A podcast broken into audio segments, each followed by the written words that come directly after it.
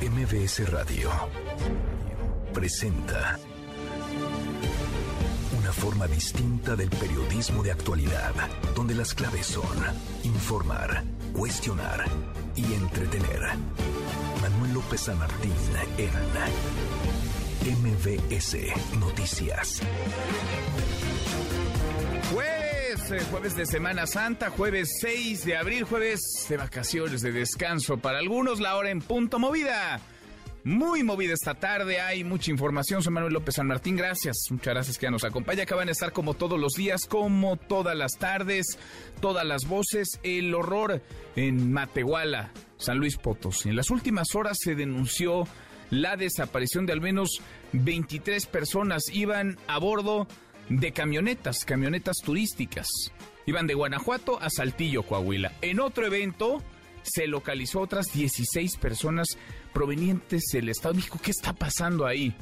Hay turistas que utilizan las carreteras, salen, se toman unos días de descanso y se encuentran con este infierno, con el poder del crimen organizado, con unas autopistas, con regiones del país en donde no hay ley. Vamos a estar platicando del tema y el jaloneo ahora entre México y China. Dice el gobierno chino que no hay, que no existe el eh, tráfico ilegal de fentanilo desde ese país, desde China, hacia México, contrario a lo que afirmaba el presidente López Obrador, que le pedía ayuda al presidente chino Xi Jinping. Mucho que poner sobre la mesa tarde, arrancamos con las voces de las historias.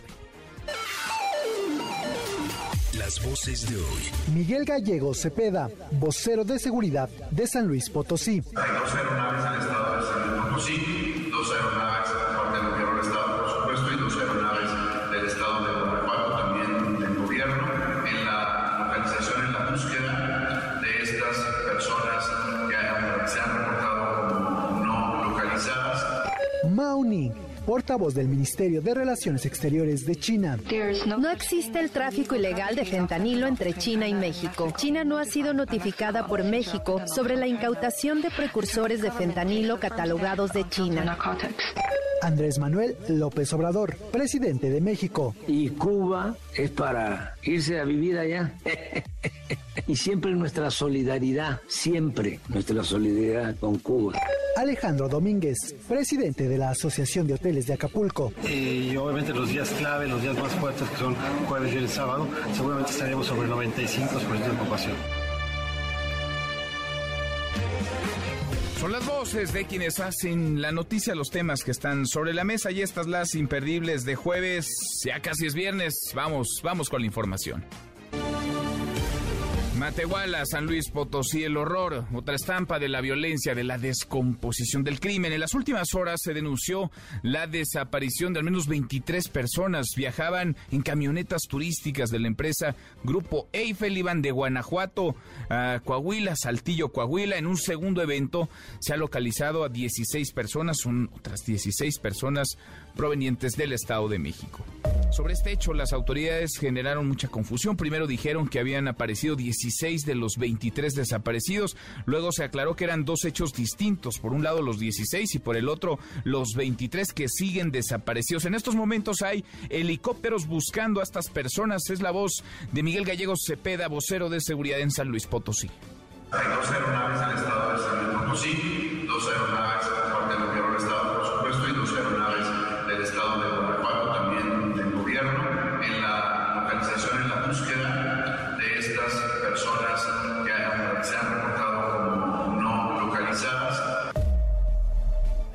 lo que dicen y lo que ahora más o menos aclaran, porque insisto, había mucha confusión, información cruzada, se hablaba de un solo evento, son dos en realidad, los 16 que han sido ya localizados, provenientes del Estado de México, y los 23 que siguen desaparecidos, que iban de Guanajuato a Saltillo. Por su parte, personal de Grupo Eiffel habla de un secuestro ¿Por qué? Porque habrían pedido 60 mil pesos por cada persona, aunque la Secretaría de Seguridad de San Luis Potosí dice que esta información no está confirmada. Es personal, personal de la empresa, de la empresa de Grupo Eiffel, esta camioneta en la que viajaban las 23 personas que no aparecen.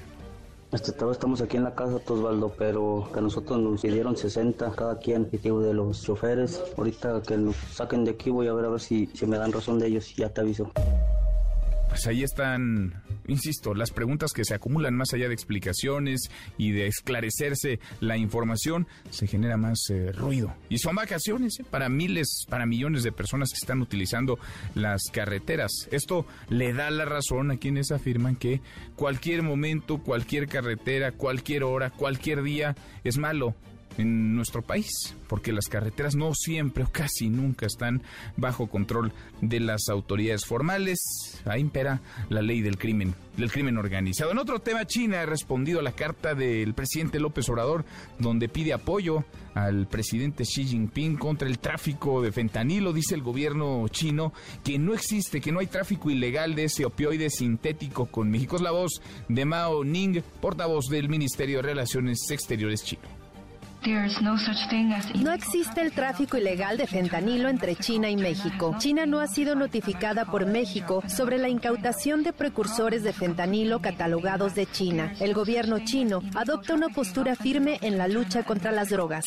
El abuso de fentanilo en los Estados Unidos ha empeorado aún más y ha provocado más muertes. La causa raíz de la sobredosis se encuentra en los propios Estados Unidos. El problema es completamente made in USA. Bueno, pues es un problema compartido y es un asunto global, no es de un país. Claro que hay una enorme demanda en Estados Unidos, ahí es donde más se consume, ahí es donde más muertes provoca el fentanilo, más de 300 al día.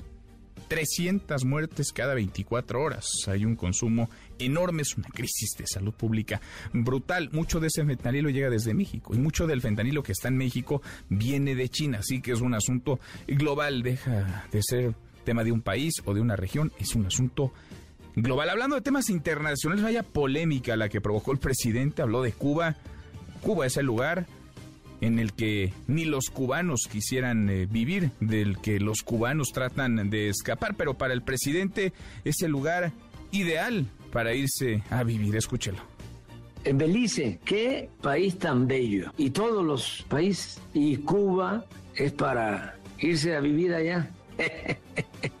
Miguel, y siempre nuestra solidaridad, siempre nuestra solidaridad con Cuba y con todos los pueblos de América Latina, del Caribe, de nuestra América.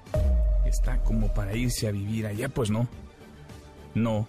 Ahora sí, ahora sí trae la brújula perdida el presidente López Obrador. Nadie quiere irse a vivir allá. Ni los cubanos quieren vivir en una isla cuyo régimen dictatorial atropella los derechos humanos, violenta todas las libertades. No, nadie, ni los cubanos quieren vivir en Cuba. Y todo listo para la celebración de la Semana Santa en Iztapalapa. Más de 3.000 policías vigilarán la representación de jueves y viernes santo. También iremos a distintos puntos del país. Vamos a estar informando y vamos a estar eh, tratando de revisar cómo andan las cosas en materia de seguridad, por supuesto de actividad turística y de derrama, pero sobre todo de seguridad en Acapulco, en Cancún, en distintos puntos del país que han sido asediados por el crimen en las últimas en las últimas semanas. Mientras tanto, en el Vaticano, el Papa Francisco le lavó los pies a 12 jóvenes presos en este jueves santo. Acudió a la Casa del Marmo en Roma, una cárcel para menores. Y en las buenas, porque como cada tarde tendremos, claro que tendremos buenas noticias, querido Memo Guillermo Guerrero, ¿cómo estás? Querido Manuel, ay, qué jueves santo, ya me quisiera ir a algún balneario. Yo te hacía ya de vacaciones. ¿eh? Te vi y me sorprendí. Traigo ahí mi traje de baño y mi floti ah, para poder irme ahorita corriendo al balneario Elba, ya por Peñón Viejo. Ajá. Ahí me voy a pasar. ¿Te acuerdas de las playas? de las, playas, que en la Ciudad de México, en el gobierno de Marcelo, de las playas de Marcelo les decían. Sí, en el Zócalo y en varios eh, en varias alcaldías de la ciudad de Yo fui, yo llegué a ir, lo tengo que confesar, yo llegué a ir a la que estaba por Villa Olímpica. es una cosa que no quiero tal recordar. se ponía el ambiente? Estaba buena, eh? estaba buena, con musiquita, tu piña colada, estaban bonitas. Vamos a hablar un poquito de eso y una cosa que nunca esperas oír, vamos a pedirle una porra muy fuerte y un aplauso al Club América. ¿Cómo crees? Al Club América al rato les platicaré ¿En por serio? Sí, de verdad. Hicieron una cosa pues, muy, muy buena. Ahí te la avientas tú. ahí te avientas tú la porra. Oye, las playas, me quedé pensando. Ah, tan ricas las playas, mi querido Manuel. Sí, le ponían... Allá había todo, ¿no? había arenita. había arena. Había arenita. Después salió Marcelo... de olas y toda la cosa. Muchos decían ahí de que, de que eran un poco inseguras por el agua, pero después Marcelo ahora dijo que no, que eran unas playas muy, muy, muy seguras. Ojalá regresaran esas playas, mi querido Manuel. Divertido, Estaría divertido. Yo con mi playera. Ahí blanca ahí, metido. ahí estarías metido. Sí, con tu playera y tus flotes. Te imaginamos muy bien. Gracias, Memo. Gracias, Manuel. Guillermo Guerrero, Nico, querido Nicolás Romay, ¿qué traes hoy en Deportes? ¿Cómo te va?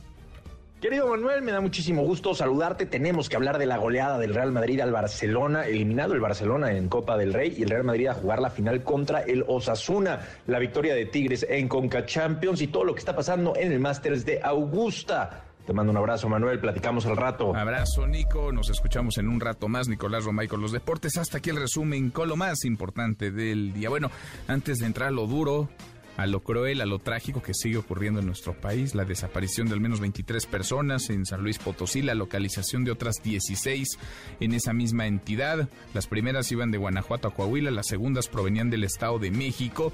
Son, son días de descanso en teoría, son fechas para estar con la familia, para salir de la ciudad, son tiempos de reflexión para algunos también.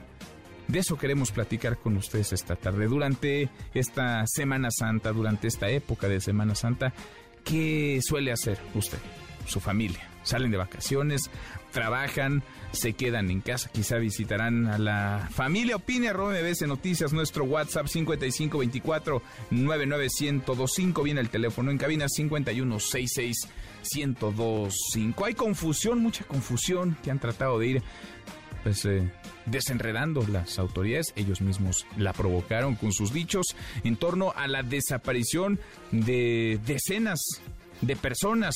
Vamos por partes para tratar de armar este rompecabezas. Sergio Ortiz, Sergio, saludos hasta Guanajuato, ¿cómo estás? Manuel, buenas tardes, saludos con gusto, por supuesto, a nuestro auditorio. Bueno, pues en torno a la desaparición de los trabajadores desaparecidos en la carretera de Matehuala San Luis Potosí. El alcalde de San Felipe informó hace unos minutos que habló ya con familiares de los trabajadores y aseguran que sus familiares están bien y fuera de peligro. Los familiares descartaron algún tipo de secuestro pese a que directivos de la empresa Transportes IFEL afirmaran de esta manera que al ser levantados les habrían pedido un rescate de 60 mil pesos por cada uno de ellos. Escuchemos. Este, todos estamos aquí en la casa, Osvaldo, pero que a nosotros nos pidieron 60 cada quien, de los choferes. Ahorita que nos saquen de aquí voy a ver a ver si, si me dan razón de ellos y ya te aviso. Bueno, trabajadores guanajuatenses confirmaron a MBS que sus familiares fueron asaltados y que su objetivo era llegar a Saltillo, Coahuila, donde se les otorgaría una visa de trabajo para Estados Unidos. Platicamos con Miguel Gerardo Jaramillo, familiar de uno de ellos, y esto fue lo que nos comentó. No, por lo que se Es un hecho que se vive muy común en, nuestro municipio, que es la mayoría de la gente de Estados Unidos, y pues bueno, es una forma que ellos se manejan, van y se comunican hasta, se van comunicando ellos cada que tienen oportunidad. ¿A qué parte de Estados Unidos iban? no sabría ¿Y a qué parte de México están ahorita o ya? No es, no sabemos. Digo, van de manera ilegal y ellos cuidan su batería de su teléfono y se van comunicando cada que pueden. O sea, no. Que la Fiscalía del Estado de Guanajuato no registró ninguna denuncia por desaparición sobre estas 23 personas, excepto la de uno de los choferes de las camionetas de nombre Joel Juárez Sánchez, ficha que por cierto, Manuel, fue cancelada por los mismos responsables de la empresa. El alcalde de San Felipe, Eduardo Maldonado, afirmó que los trabajadores ya van rumbo a algún lugar del norte del país a lograr el sueño americano. Así lo dijo. Sí, efectivamente, desde eh, hace 12 horas que tuve el primer acercamiento aquí a la comunidad, ya me informaban que efectivamente las personas este, ya estaban de alguna forma resguardadas en las inmediaciones de Coahuila, cerca de Saltillo. El día de hoy, eh, a primera hora, me vine nuevamente aquí a la localidad y efectivamente me vuelven a corroborar de que las personas, todos están bien, todos los pasajeros están en perfectas condiciones, que siguen con su viaje este, hacia la zona norte de nuestro país el gobierno del estado de Guanajuato sigue la colaboración con dos helicópteros en búsqueda de estas personas, pues oficialmente, Manuel, y hay que resaltarlo así, oficialmente no se ha encontrado a estas personas, pese a lo que ya nos confirman los familiares y también el alcalde de San Felipe. Así las cosas, Manuel. A ver, oficialmente entonces no han sido localizadas estas personas. Exactamente, oficialmente no, sin embargo, como escuchamos al alcalde de San Felipe, bueno, pues él dice que eh, no tiene tampoco ningún tipo de comunicación con la Fiscalía de San Luis, pero que pues los familiares ya habrían eh, platicado con ellos y que ellos ya van rumbo a los Estados Unidos. Bueno, pues qué, qué rollo, qué relajo, qué confusión. Gracias, eh, muchas gracias, Sergio.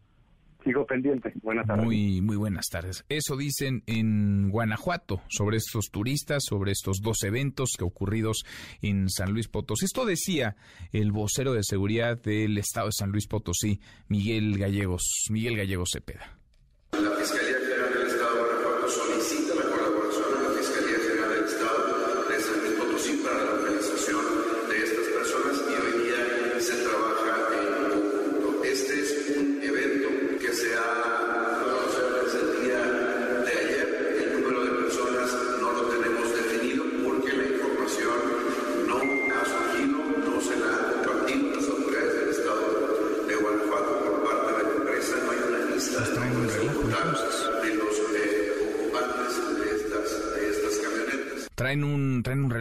Entonces entre Guanajuato y San Luis Potosí. Unos, unos dicen una cosa, otros dicen otra. Lo que queda clarísimo es que no hay coordinación, mucho menos, eh, no hay un trabajo conjunto entre autoridades de un lado y del otro, no hay comunicación, no hay coordinación. San Luis Potosí no puede confirmar el número de personas eh, desaparecidas, se habla al menos de 23 en un hecho, en un evento. 23 personas, cuando menos, iban a bordo de camionetas turísticas de la empresa Grupo Eiffel, viajaban de Guanajuato a Coahuila, iban a Saltillo, Coahuila. En el otro evento, se supone que ya aparecieron 16 personas provenientes del Estado de México, pero tampoco ahí hay confirmación por parte de las autoridades. Ahora volvemos con más del asunto, ahora regresamos con el detalle a ver si se ponen de acuerdo. Primero, en cuántas personas son y segundo, en si fueron o ya o no han sido localizadas. La hora con 17, pausa. Volvemos, hay más. Siga a Manuel López San Martín en redes sociales. Twitter, Facebook y TikTok. M. López San Martín. Continúa con la información con Manuel López San Martín en MBS Noticias. MBS Noticias con Manuel López San Martín. Continuamos. En Belice, qué país tan bello. Y todos los países. Y Cuba es para irse a vivir allá. Miguel, y siempre nuestra solidaridad, siempre nuestra solidaridad con Cuba y con todos los pueblos de América Latina, del Caribe, de nuestra América. Los cubanos quieren vivir en Cuba, donde no hay libertades ni derechos humanos, pero para el presidente López Obrador, Cuba es para irse a vivir allá. Pues de algo nos perdimos o algo sabe, ve el presidente que el resto del mundo no le agradezco estos minutos al ex embajador de México en Cuba, Ricardo Pasco. Gracias, eh, Ricardo, querido Ricardo, ¿cómo te va? Muy buenas tardes. Muy buenas tardes, eh, Manuel. Un gusto saludarte y escuchar a esas risitas del presidente pensando en, en vivir con su mojito ahí en una playa cubana. Increíble, ¿no? Increíble cuando sabemos que pues no hay ningún tipo de libertad, de derecho básico, fundamental, no hay derechos humanos en, en la isla, hay un montón de cubanos queriendo escapar de ahí, de esa prisión, y el presidente se ríe y dice, es como parece a vivir allá. No, yo, yo no lo entiendo. Tú conoces muy bien Cuba. ¿Cuál es la situación en Cuba, Ricardo? Bueno, mira, en primer lugar, eh, esta idea de los de los eh, dirigentes políticos que pueden ir a vivir a Cuba eh, lo hacen precisamente porque tienen acuerdos con la isla. El primer expresidente mexicano que vivió en Cuba es Carlos Salinas. Eh, yo lo traté cuando fui embajador ahí, él estaba pues literalmente exiliado o refugiado ahí en Cuba eh, pero vivía muy cómodamente como vive la alta burocracia política y militar de Cuba.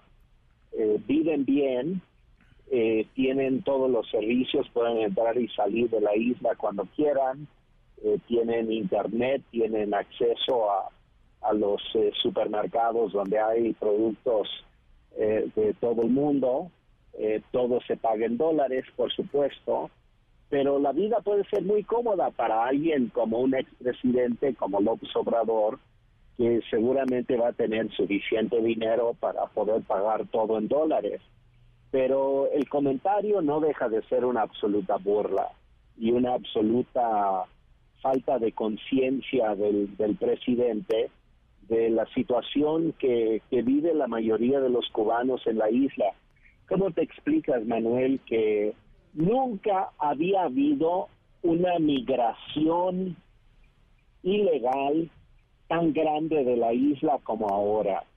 Nunca los fenómenos como los famosos marielazos, por ejemplo, que, que fueron tan notados y connotados en su época, eh, nunca huyó tanta gente de la isla como ahora y están literalmente huyendo, huyendo porque no hay comida, porque no hay libertad, eh, porque si dices cualquier cosa terminas en la cárcel literalmente. Es decir, eh, es, es, un, es un lugar donde los cubanos en su mayoría no quieren vivir.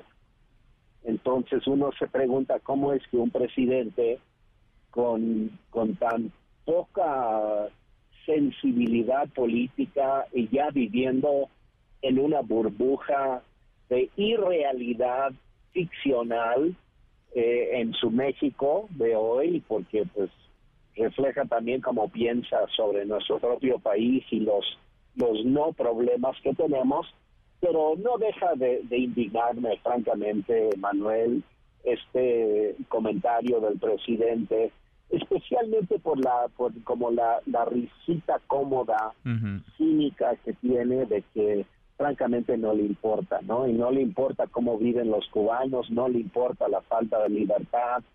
Eh, para él eh, todo puede ser ideológico y nada más. Entonces, eh, creo que refleja que tenemos un presidente profundamente dislocado en, con relación a la realidad, la realidad que viven los pueblos de América Latina y por lo tanto pues es un presidente muy poco confiable, Manuel. Sí, porque ese resulta, por decirlo menos, eh, Ricardo, estoy platicando con Ricardo Pasco, ex embajador de México en Cuba, insensible, ¿no? Con aquellos que están presos, presos por eh, perseguir alguna idea, por hablar, por protestar, presos políticos, no hay otra manera de llamarles, aquellas personas que buscan alimento y no y no lo encuentran o que buscan un medicamento y no lo hay, no hay libertades, no hay derecho a nada, no hay derecho a la propiedad privada, no hay derecho a juicios justos, no hay derecho, no hay derechos humanos, pues eh, ahora no sorprende tanto Ricardo si vemos el antecedente más inmediato, ¿no? Que es el reconocimiento, la entrega del máximo reconocimiento que da el gobierno de México a una persona y se le entregó el presidente López Obrador a Miguel Díaz Canel hace, hace apenas algunas semanas. Sí, bueno, tienes toda la razón, o sea, hay, hay un enamoramiento eh, aberrante de, del Obrador eh, para con Cuba eh, y refleja obviamente una situación. Él obviamente no iría a vivir en Cuba bajo las condiciones normales de un cubano estaría indignado el de tener que vivir así, sin internet, sin poder comprar cosas, este, sin poder expresar sus opiniones, eh, sin poder vivir pensando que puedes tener un futuro. Y eso es lo que, lo que se está se está calibrando con este comentario de, de López Obrador.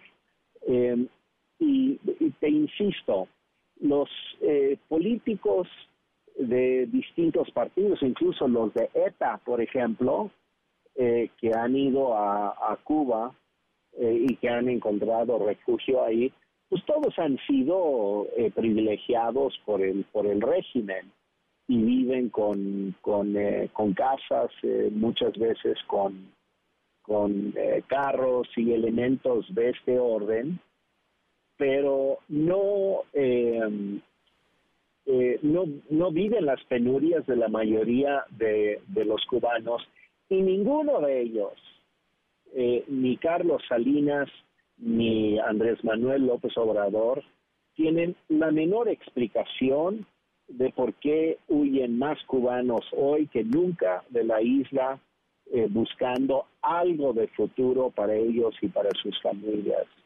Entonces, pues ahí está, ahí está el comentario. Ese comentario dice más sobre López Obrador que sobre Cuba, Manuel.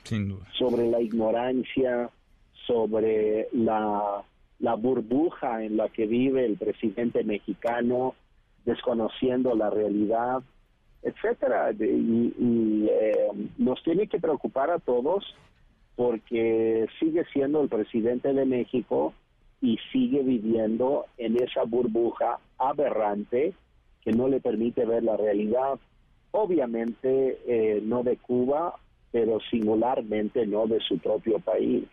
Sin, sin duda, es penoso y es triste escuchar de voz del presidente de México y además con pues con esa risa, ¿no? Con esa no sonrisa, con esa carcajada que desea no solamente para él, sino para muchos otros eh, vivir en Cuba. Está como para irse a vivir allá, dijo el presidente López Obrador, cuando ni los cubanos quieren vivir en Cuba, en donde no hay, no hay libertades, no hay derechos. Ricardo, qué gusto escucharte, como siempre. Muchas gracias.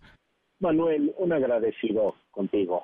Gracias, gracias como siempre, Ricardo Pasco, ex embajador de México en Cuba. Ahí quedan las palabras del presidente. Ahora vamos a escucharlas otra vez. En Belice, qué país tan bello. Y todos los países. Y Cuba es para irse a vivir allá. Miguel, y siempre nuestra solidaridad, siempre nuestra solidaridad con Cuba y con todos los pueblos de América Latina, del Caribe, de nuestra América. Cuba es para irse a vivir allá, decía el presidente López Obrador. El gobierno de México, eso no es nuevo, aplaude al dictador, lo apapacha, al presidente arropa, a quien ha violado derechos y libertades, ha dejado muerte y pobreza a su paso. Nuestro país abraza a Miguel Díaz Canel, fue reconocido hace algunas semanas, hace un par de meses, reconocido con eh, la Orden Mexicana del Águila Azteca, el mayor reconocimiento que da el gobierno de México a un extranjero.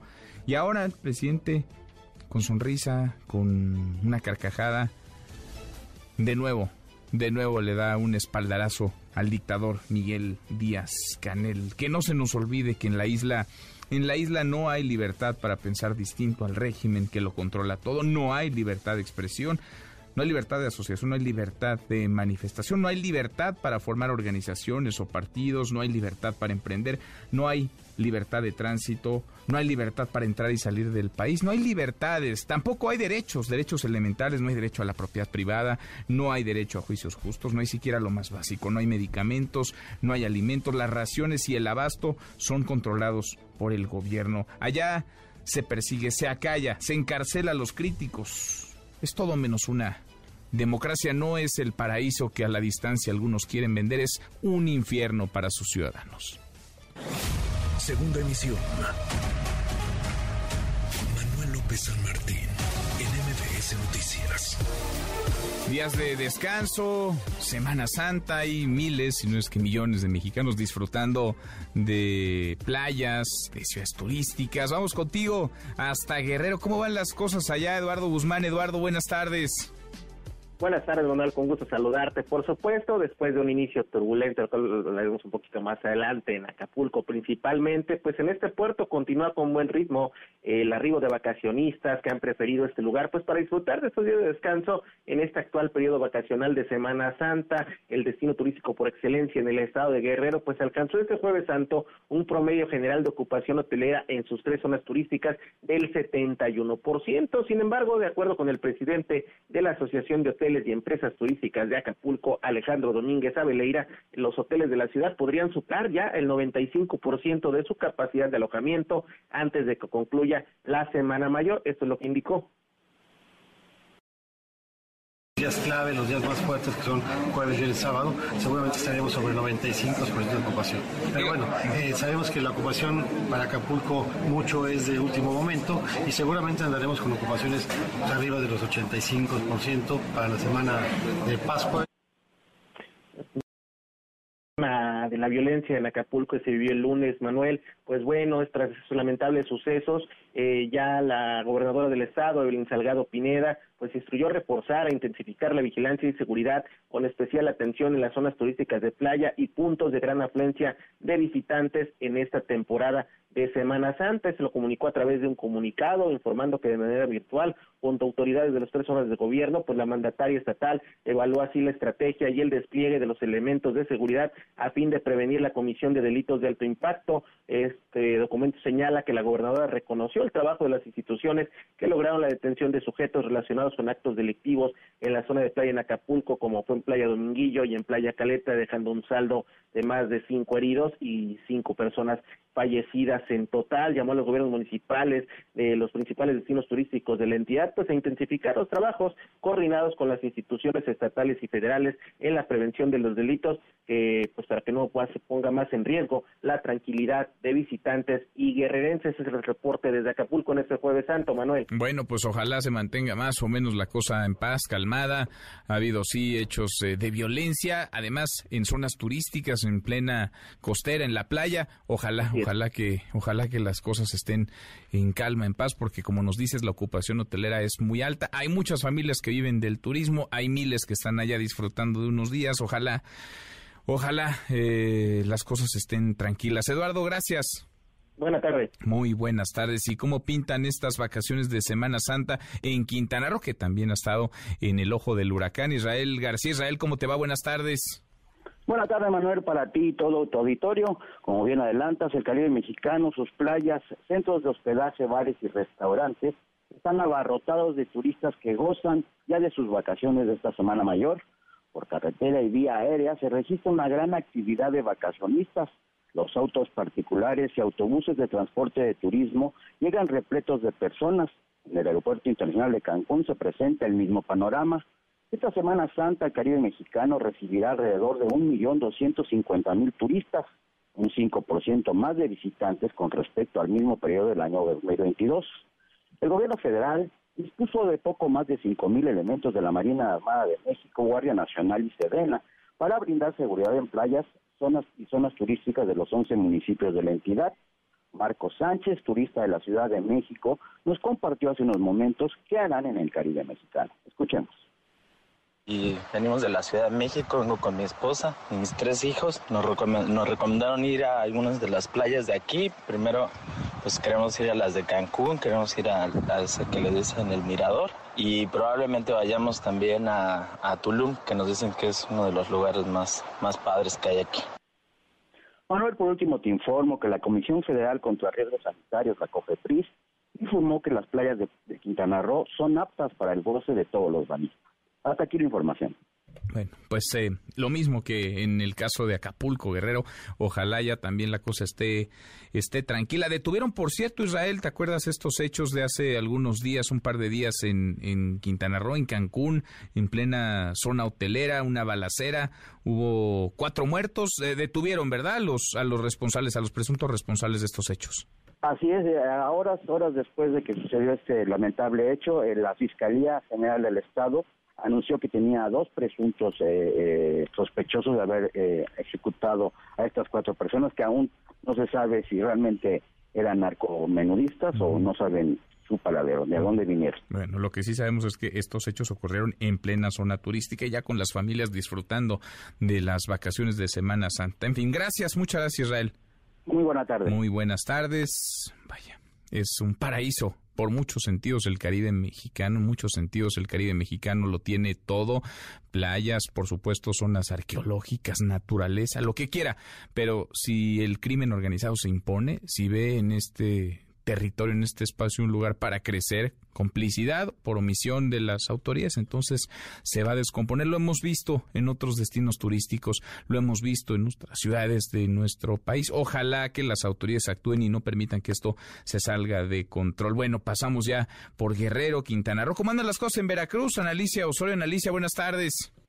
Hola, ¿qué tal? Buenas tardes. Pues tal y como ha sucedido en otros destinos turísticos también del, todo la, de todo el país, pues en el caso del estado de Veracruz, una gran cantidad de turistas han llegado ya pues para disfrutar de esta temporada vacacional. En este sentido, el Consejo Metropolitano de Turismo, eh, por, medio de su portavoz Sergio Lois Heredia, señaló que se espera que durante estos tres días, que son los más fuertes, existe un lleno total, mientras que de manera generalizada en estas dos semanas se espera que la ocupación hotelera esté en un 70%. Escuchemos pues los días más fuertes estamos esperando tener prácticamente un, lleno, lo que es el Viernes Santo, Sábado de Gloria, creemos que, podemos estar a tope y en el promedio de las dos semanas, tanto de Semana Santa como de Pascua, sí estamos esperando tener un 70% promedio de, de ocupación en lo que son todos estos días. Eso de lograrlo sería algo positivo para el sector. Cabe señalar que además las autoridades, tanto estatales como municipales, pues han generado diversos operativos, en, principalmente en las zonas de playas y ríos de la entidad veracruzana. En este sentido, pues para salvaguardar a las personas que, se, que acuden a estos lugares. El clima parece que va a estar bien durante esta temporada, sin embargo, pues también hicieron un exhorto a las personas que acuden a las playas a acatar las recomendaciones de protección civil, puesto que en ocasiones se llegan a cerrar las playas y los turistas principalmente pues no hacen caso sentido. Además, en la zona conurbada Veracruz Boca del Río indicaron las autoridades que no se dejará acampar, puesto que muchas personas tienden a intentar acampar en este sitio, lo que les pone en riesgo en muchas ocasiones, por lo que hicieron un exhorto a la población a evitar realizar ese tipo de acciones y que en caso de que se les retire, pues hagan caso justamente tal y como debe suceder con el resto de las recomendaciones de protección civil. Es su información. Bien, gracias, muchas gracias, Alicia.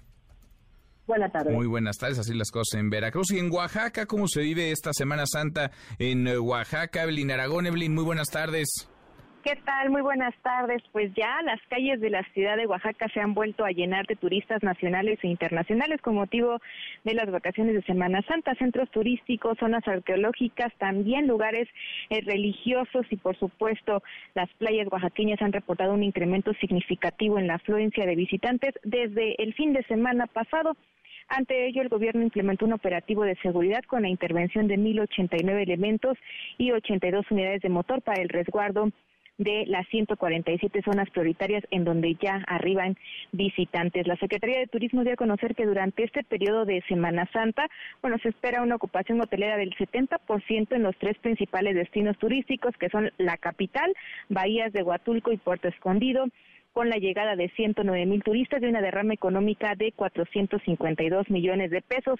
Ya bahías de Huatulco y Puerto Escondido se encuentran con una importante ocupación hotelera del 81% en Huatulco y el 63% en Puerto Escondido, con afluencia importante de visitantes y bueno, con una derrama económica que se espera al concluir esta Semana Santa de 520 millones de pesos para Huatulco y 158 millones de pesos. Para que esto suceda, bueno, previamente pobladores de la región de la costa se dieron cita en una magna limpieza regional de playas en varios municipios, en, Pinotepa, en Mixtepec, en Colotepec, en Huatulco, por supuesto, en Pochutla, Tonameca y Salina Cruz, pues para que estuvieran las playas limpias para recibir a los y las visitantes en este periodo vacacional. Y si bien eh, las playas son los destinos favoritos. Hay que recordar que Oaxaca cuenta con 10 rutas turísticas, 6 pueblos mágicos y un recién nombrado barrio mágico, el barrio de Xochimilco, ocho zonas arqueológicas y ocho áreas naturales protegidas en las que también se puede disfrutar este periodo vacacional de Semana Santa y pues bueno, con un clima bastante caluroso en estos momentos para disfrutar la playa con gusto. Ese es mi reporte. Bueno, pues a disfrutar de la playa sin violencia, ojalá, sin crímenes. Gracias, muchas gracias, Evelyn. Gracias a ti, muy buena tarde. Muy buenas tardes. Y le platicaba lo que ocurre en contraste en San Luis Potosí, en San Luis Potosí, donde se ha reportado la desaparición de decenas de personas. ¿Cómo van las cosas? Ya se pusieron de acuerdo las autoridades en la cifra, en el número de eventos. Es un evento, son dos eventos. ¿Hay coordinación o no? Porque había, vaya, cifras cruzadas, versiones encontradas entre Guanajuato y San Luis Potosí. Marco Luis Polo, Marco Luis, ¿cómo te va? Muy buenas tardes. Así es, muy buenas tardes, Manuel. Pues efectivamente, déjame informar que autoridades de San Luis Potosí y Guanajuato, con apoyo de seis aeronaves y vehículos terrestres, realizan un operativo especial en la zona del altiplano potosino que incluye al municipio de Matehuala. Esto para dar con el paradero de 23 personas provenientes de Guanajuato que se dirigían a Saltillo, Coahuila y que desaparecieron desde la madrugada del pasado martes 4 de abril. Los operativos se extendieron hasta los límites de Zacatecas, Coahuila y Guanajuato.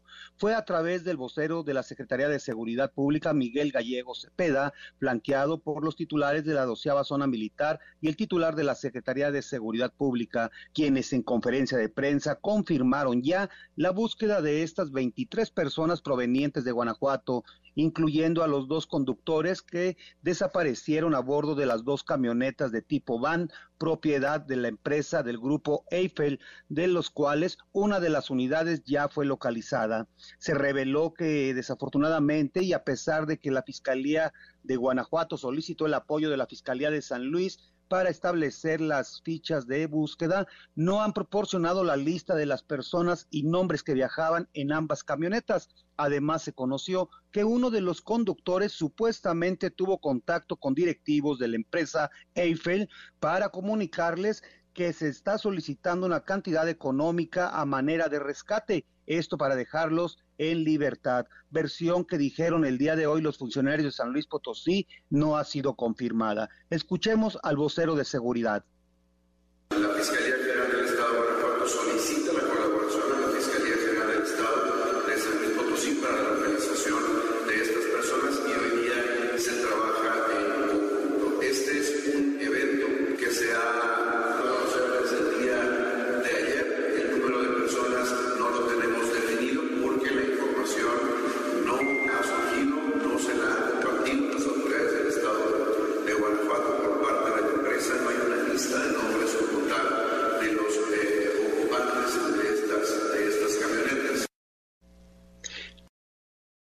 Que la noche de ayer la Fiscalía General del Estado de San Luis Potosí informaba sobre la localización de 16 personas que habían sido asaltadas a bordo de una camioneta tipo van, lo que generó confusión. Sin embargo, este fue un caso diferente, ya que a pesar de que se, de, su destino de estas personas también era Saltillo, Coahuila, estos eran provenientes del Estado de México y Querétaro. Es decir, la confusión se generó con dos hechos muy diferentes. Hasta aquí mi reporte. Bueno, entonces son dos eventos distintos. En uno, 23 desaparecidos al menos, siguen desaparecidos. El otro es el de las 16 personas que venían del Estado de México, Marco Luis. Efectivamente, ese es al momento lo que se tiene, no se han dado más información. De hecho, déjame comentar que se está manejando de manera muy hermética, sobre todo porque el día de ayer se había generado demasiada confusión, inclusive entre ambas fiscalías. Bueno, sobre estas 16 personas, ¿está confirmada su localización? Es decir, ¿la autoridad confirma que sí fueron ya encontradas estas 16 personas? Así es, déjame comentar que precisamente estas 16 personas fueron localizadas en el mismo municipio de Matehuala, mm. quienes las encontró precisamente personal de la doceava zona militar, así como de la Guardia Nacional, y fueron eh, ya trasladadas a sus lugares de origen, pues eh, inclusive se apoyó económicamente desde San Luis Potosí para que pudieran llegar con sus familias. Bueno, entonces localizadas esas 16 personas y confirmada la localización. De las 23 del otro evento, las 23 personas, al menos 23, ¿se pidió rescate o no se pidió rescate? Porque hay por ahí información de la empresa turística, de la empresa Grupo Eiffel, sobre que se habrían pedido 60 mil pesos por cada persona, Marco Luis. Así es, esta es la misma información que se dio a conocer el día de hoy aquí en conferencia de prensa de parte de las autoridades de San Luis Potosí. Sin embargo, ellos dejaban muy en claro que es información que no ha sido verificada como tal y por lo tanto no se puede dar como un hecho. Sin embargo, sí lo que queda o lo que se ha generado mucha extrañeza es precisamente que a pesar de que se ha hablado de esa coordinación entre ambas eh, fiscalías, en el caso de San Luis Potosí no se tengan los nombres de las personas, inclusive se hace pensar precisamente las cifras reales de las personas. Se habla de 23, incluyendo a los dos conductores. Y bueno, esta es la situación que se está generando. Ellos señalan que en el caso de San Luis Potosí, bueno, se sigue investigando. Y bueno, por el momento no se tiene nada al respecto. Bueno, pues qué caso, qué, qué historias. Ambas, dos eventos diferentes. Uno parece más o menos resuelto 16 personas que fueron ya localizadas, venían del Estado de México. En el otro, al menos 23 a bordo de camionetas turísticas que se trasladaban de Guanajuato a Coahuila, Saltillo, Coahuila. Si hay novedad, volvemos contigo. Gracias, Marco Luis. Estaremos muy al pendiente. Muy buenas tardes. Muy buenas tardes. Así las cosas en plena Semana Santa en las carreteras del país, particularmente del estado de San Luis Potosí. Cuarto para la hora. Pausa. Volvemos. Hay más. Redes sociales para que siga en contacto: Twitter, Facebook y TikTok. M. López San Martín. Continúa con la información con Manuel López San Martín en MBS Noticias. Ya estamos de regreso. MBS Noticias con Manuel López San Martín. Continuamos. Los numeritos del día. Sí, Tlali Sainz y Tlali, qué gusto, qué gusto saludarte. ¿Cómo estás? ¿Qué tal, Manuel? Buenas tardes a ti, buenas tardes también a nuestros amigos del auditorio. Te comento que en este momento pierden en Wall Street los principales índices, el Dow Jones Industrial retrocede 0.39%, el Nasdaq también lo hace 0.40%, y bueno, no hay operaciones financieras en nuestro país debido a estos dos días de asueto, jueves y viernes santo. Te comento que la criptomoneda más conocida, el Bitcoin, al momento se compra en 509.410 pesos, registrando una pérdida de 1.20% respecto a la jornada de ayer.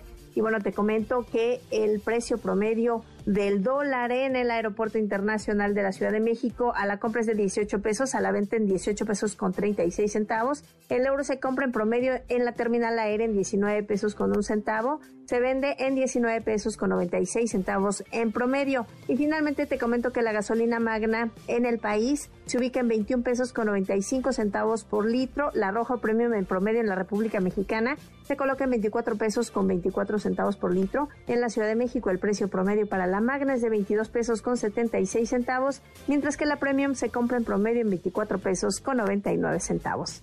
Manuel es mi reportero auditorio. Buenas tardes. Muchas gracias, Itlali. Muy buenas tardes finanzas. Con Eduardo Torreblanca.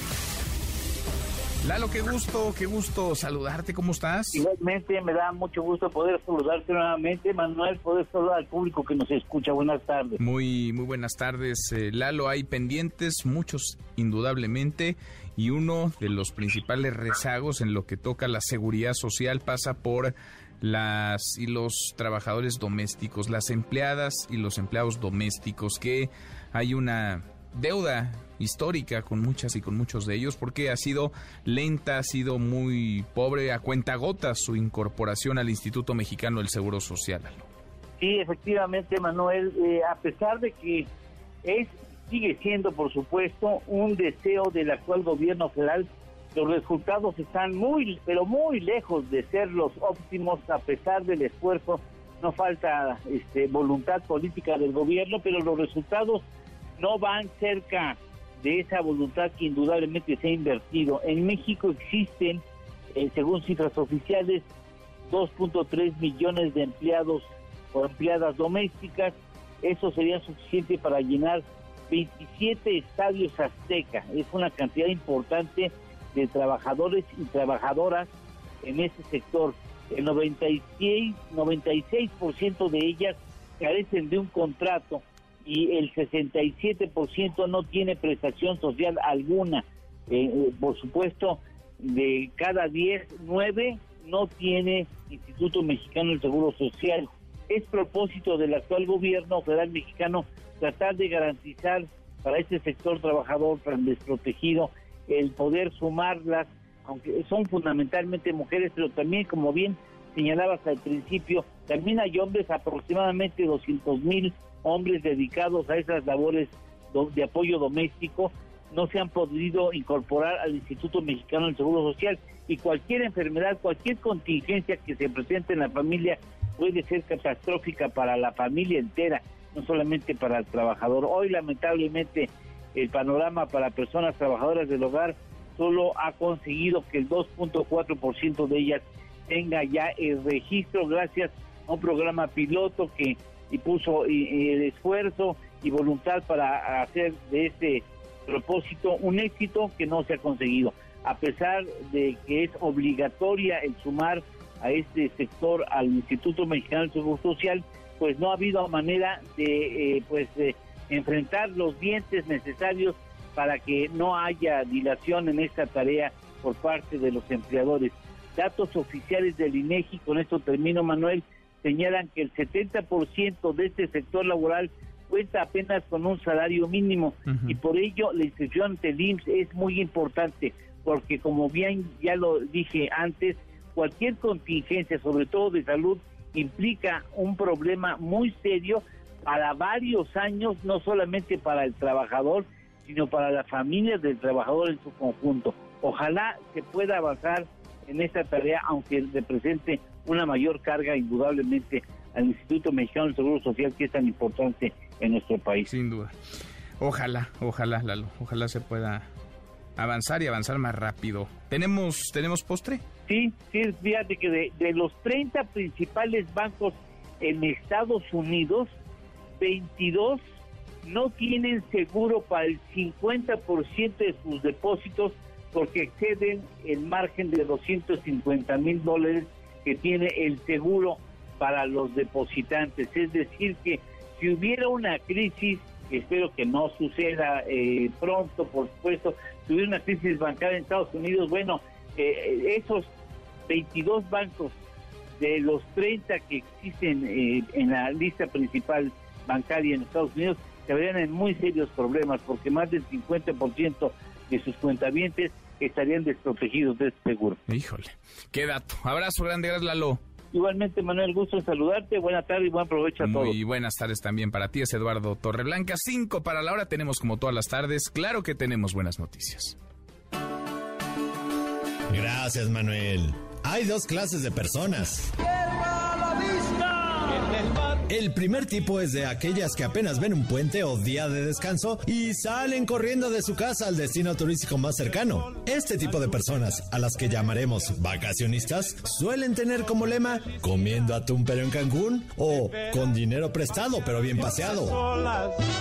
Y serás sirena de mi amor, hallarás amor entre sus aguas y tendrás su inspiración. El segundo tipo de personas son las que piensan que la Semana Santa son días de guardar.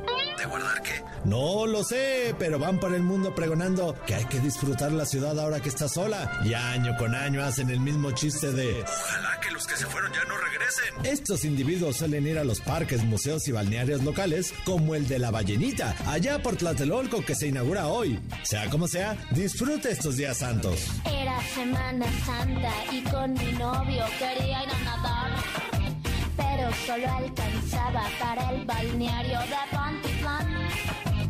Era Semana Santa y con mi novio quería ir a nadar, pero solo alcanzaba para el balneario de Pantitlán. Y mire usted, le cuento algo rapidísimo que nunca pensó oír. Le pedimos un aplauso para el Club América. ¡Bravo, Club América! Sí, sí, sí, ya sé, sí, sí, pero es que mire, presentaron su equipo de fútbol de personas ciegas y débiles visuales. Muy bien, Club América, ojalá haya más como ustedes. Que pase usted un feliz jueves.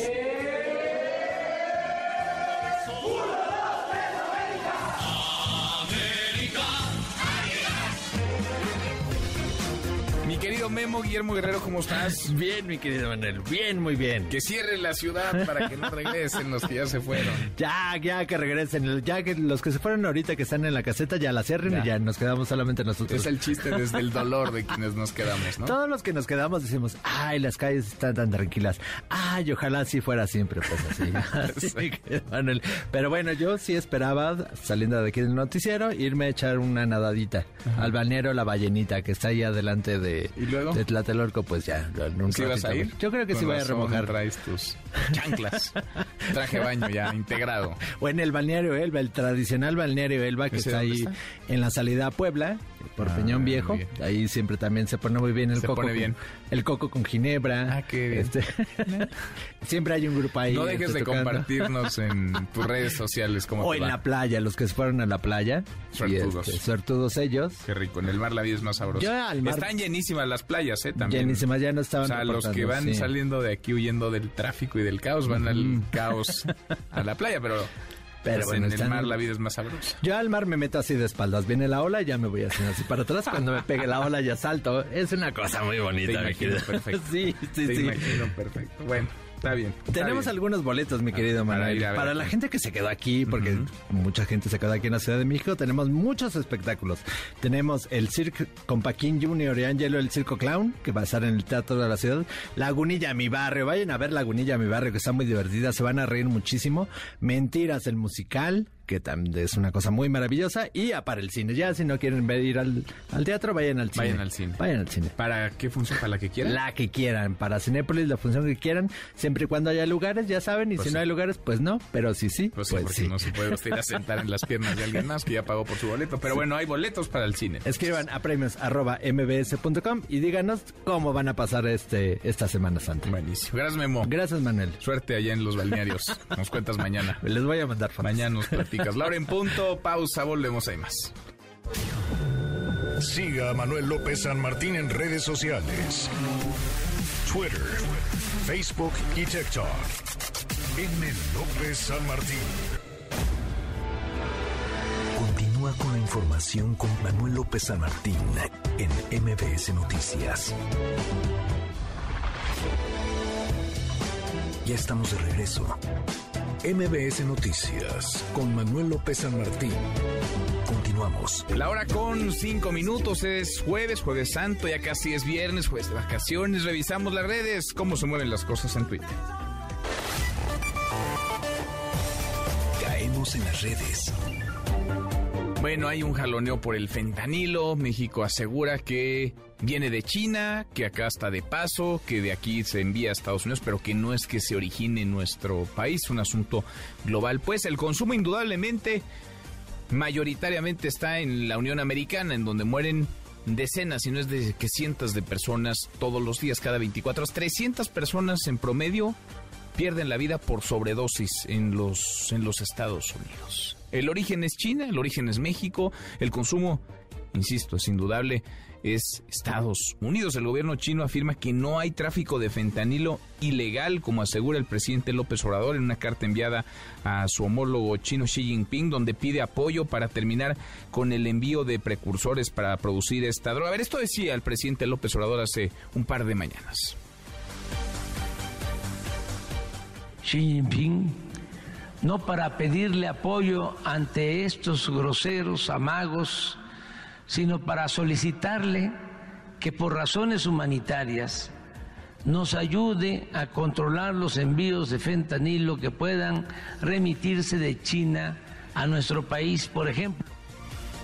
Es lo que decía López Obrador en la mañanera. Le contestaron hoy. Hoy Mao Ning, portavoz de la Cancillería China, afirmó que sí hay cooperación, cooperación antinarcóticos, que las autoridades competentes de ambos países mantienen una buena comunicación, pero que no hay tráfico ilícito, que no hay tráfico ilegal de fentanilo desde China y hacia México.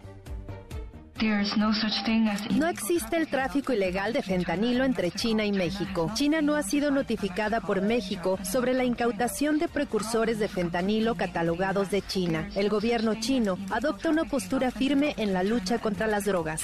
El abuso de fentanilo en los Estados Unidos ha empeorado aún más y ha provocado más muertes. La causa raíz de la sobredosis se encuentra en los propios Estados Unidos. El problema es completamente made in USA.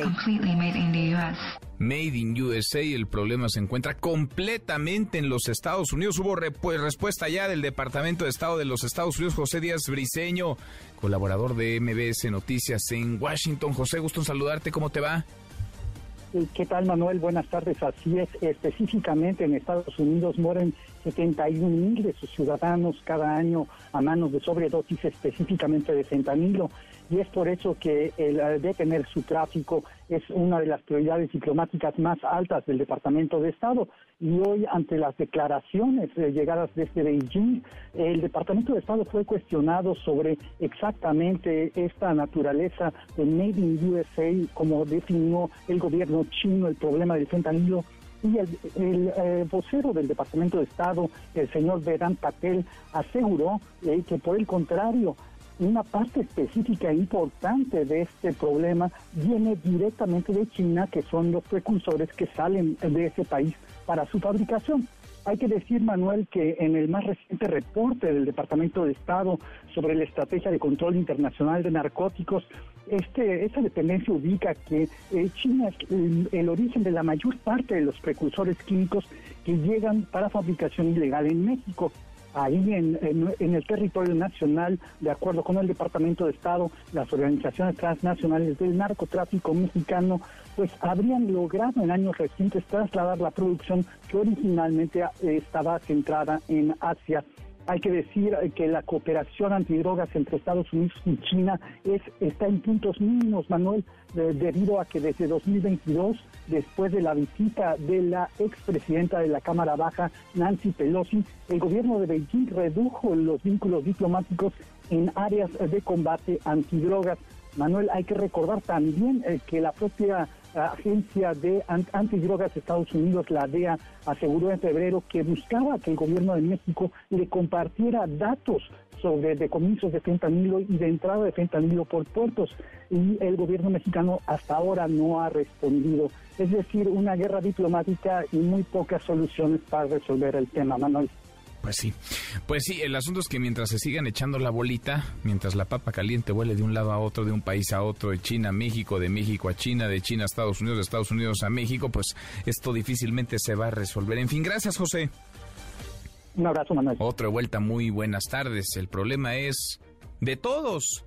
Unos porque consumen, otros porque se envía desde acá y unos más porque desde allá se trafican. Pero cada quien dice que no, cada quien se lava las manos y así difícilmente el asunto se va a resolver. Es una crisis en muchos sentidos, en distintos frentes, una crisis de violencia e inseguridad, una crisis que deja muertes, pero también es una crisis de salud pública, la más profunda y grave, la más delicada que haya hoy en los Estados Unidos. Tan es así que será seguramente el eje de la campaña electoral por la presidencia en 2024. El Instituto Electoral del Estado de México dio a conocer el monto que van a recibir los partidos para la elección de junio próximo. Oiga, por cierto, los consejeros del Estado de México andan de vacaciones. Es la campaña para la gubernatura, es la campaña para elegir gobernadora. Y los consejeros electorales pues, se tomaron muy en serio eso del jueves santo y se fueron de vacaciones, de descanso.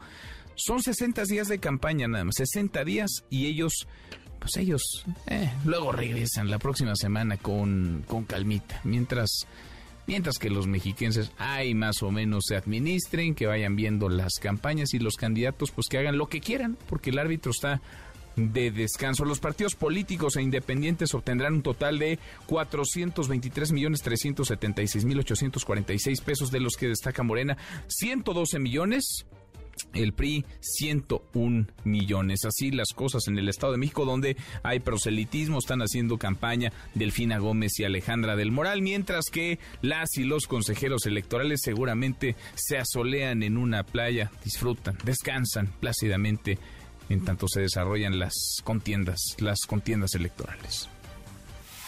Pulse.mx NMBS Noticias. Todas las encuestas en tu mano. Vamos a medirle el pulso a la elección del Estado de México, también a Coahuila. Ya están en curso las campañas. Alfonso Basilio, socio director de Político MX. Poncho, qué gusto, ¿cómo estás?